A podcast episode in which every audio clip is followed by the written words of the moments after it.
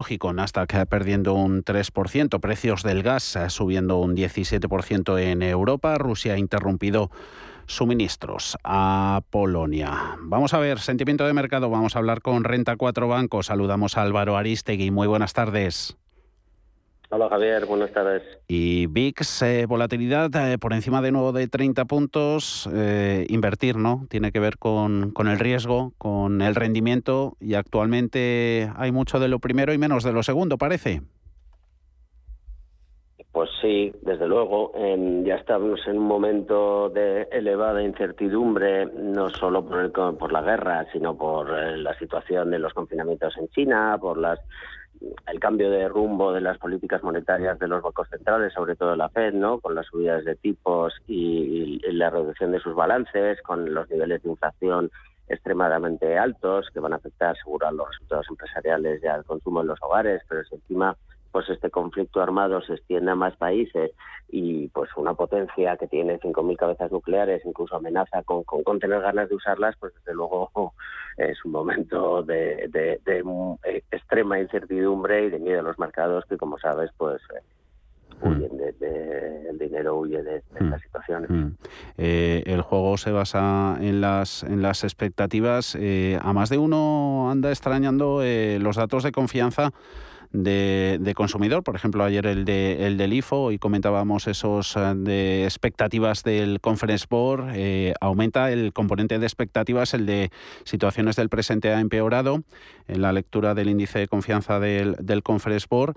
Eh, ¿Contradicen estas referencias todas las expectativas que hay de, empeoramiento, de desaceleración económica, de, de recesión? ¿Hay quien habla?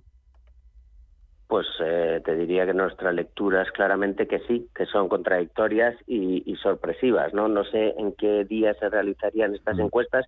Igual justo se realizaron en el momento en que parecía que Ucrania y Rusia estaban mm. negociando un fin al conflicto armado, pero desde luego, sobre todo Alemania, que es un país, digamos, más expuesto por su mayor dependencia energética de Rusia y un país más industrial con eh, que la inflación y, el aumento de los costes de producción le puede afectar más a sus compañías, pues desde luego nos ha sorprendido enormemente un dato del IFO alemán estable, que siempre esperábamos un empeoramiento. El caso de Estados Unidos puede ser algo diferente ya que bueno, pues ahí están en pleno empleo, es verdad que la inflación se está trasladando a los salarios, entonces el consumidor pues siente que no ha perdido igual poder adquisitivo, pero aún así pues sí nos sorprende un poco que las expectativas a futuro pues mejoren en este entorno tan tan tan volátil y de tanta incertidumbre. Pues sí, sí, desde luego que sorprende. Y sectores en los que esas expectativas de precios y por tanto movimientos en los tipos de interés eh, se notan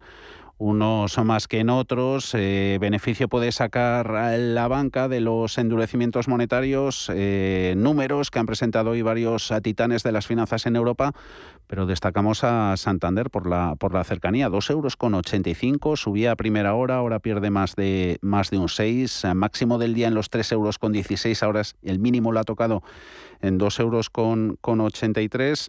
Eh, ¿qué, ¿Por qué esta recepción que hace el mercado a los números o están mirando otras cosas? Que si van a Mex en México o sobre todo el real brasileño, que se sigue hundiendo un poquito contra el dólar. Pues pues como dices, ¿no? Yo creo que la alegría dura muy poco. Es verdad que los resultados a priori pues batían las expectativas a nivel de beneficio neto, luego Conference Call, etcétera.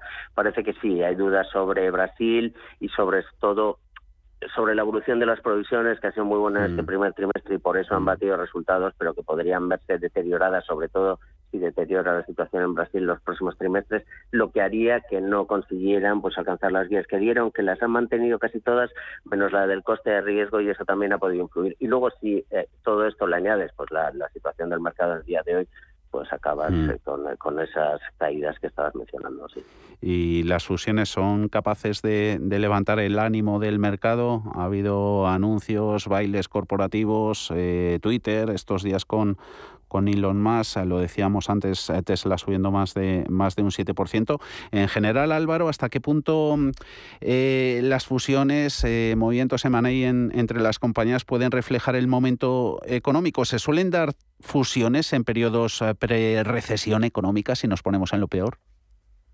Bueno, en ese escenario yo te diría que no, que sería ah. lo contrario. Ah. Eh, ahora Twitter está copando un poco todos los artículos, pero te diría que eh, los procesos de fusiones y adquisiciones cuando animan al mercado es cuando la economía está bollante, ah. cuando hay liquidez, cuando los costes de financiación no van a aumentar y entonces vemos a todos los fondos de capital privado y el resto de empresas pudiendo apalancar las compras pagando sobreprecios o primas de control y, en, procesos de concentración sectorial que generan eh, eficiencias, ponen en valor a otras compañías y ahí se animan los mercados. En este caso yo creo que lo de Twitter puede ser incluso, pues no sé, una excepción a, la regla y te diría que en un entorno pre-recesión en el que las compañías van a haber incrementado sus costes de financiación y todo, van a estar más fijándose en digamos, su situación financiera, su nivel de liquidez y su situación más que en hacer compras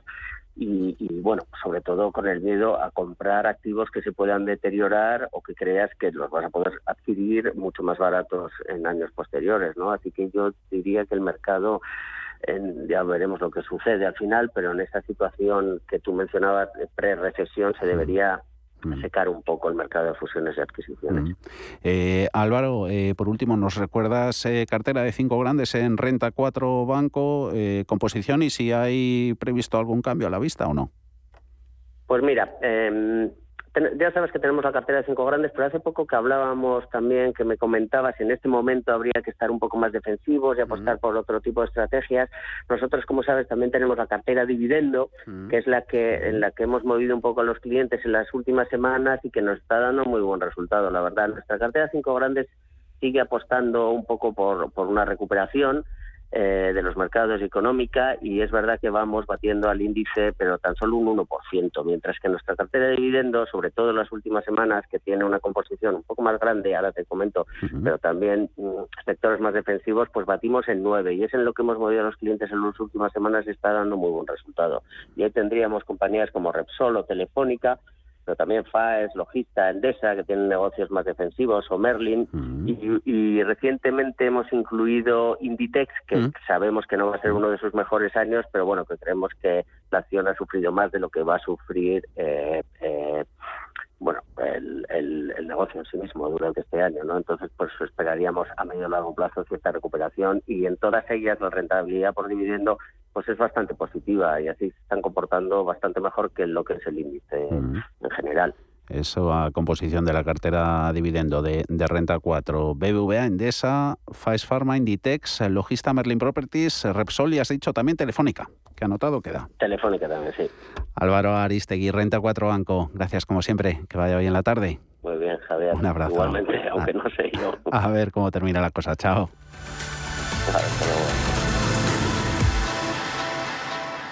Más es incorporar inteligencia artificial e innovación tecnológica a las inversiones. Mucho más es añadir a esa innovación la experiencia de 35 años dedicados a la inversión y a los inversores. En Renta 4 queremos ofrecerte mucho más. Por eso evolucionamos, para que no tengas que elegir. Más experiencia, más innovación. Renta 4 Banco. ¿Quieres más?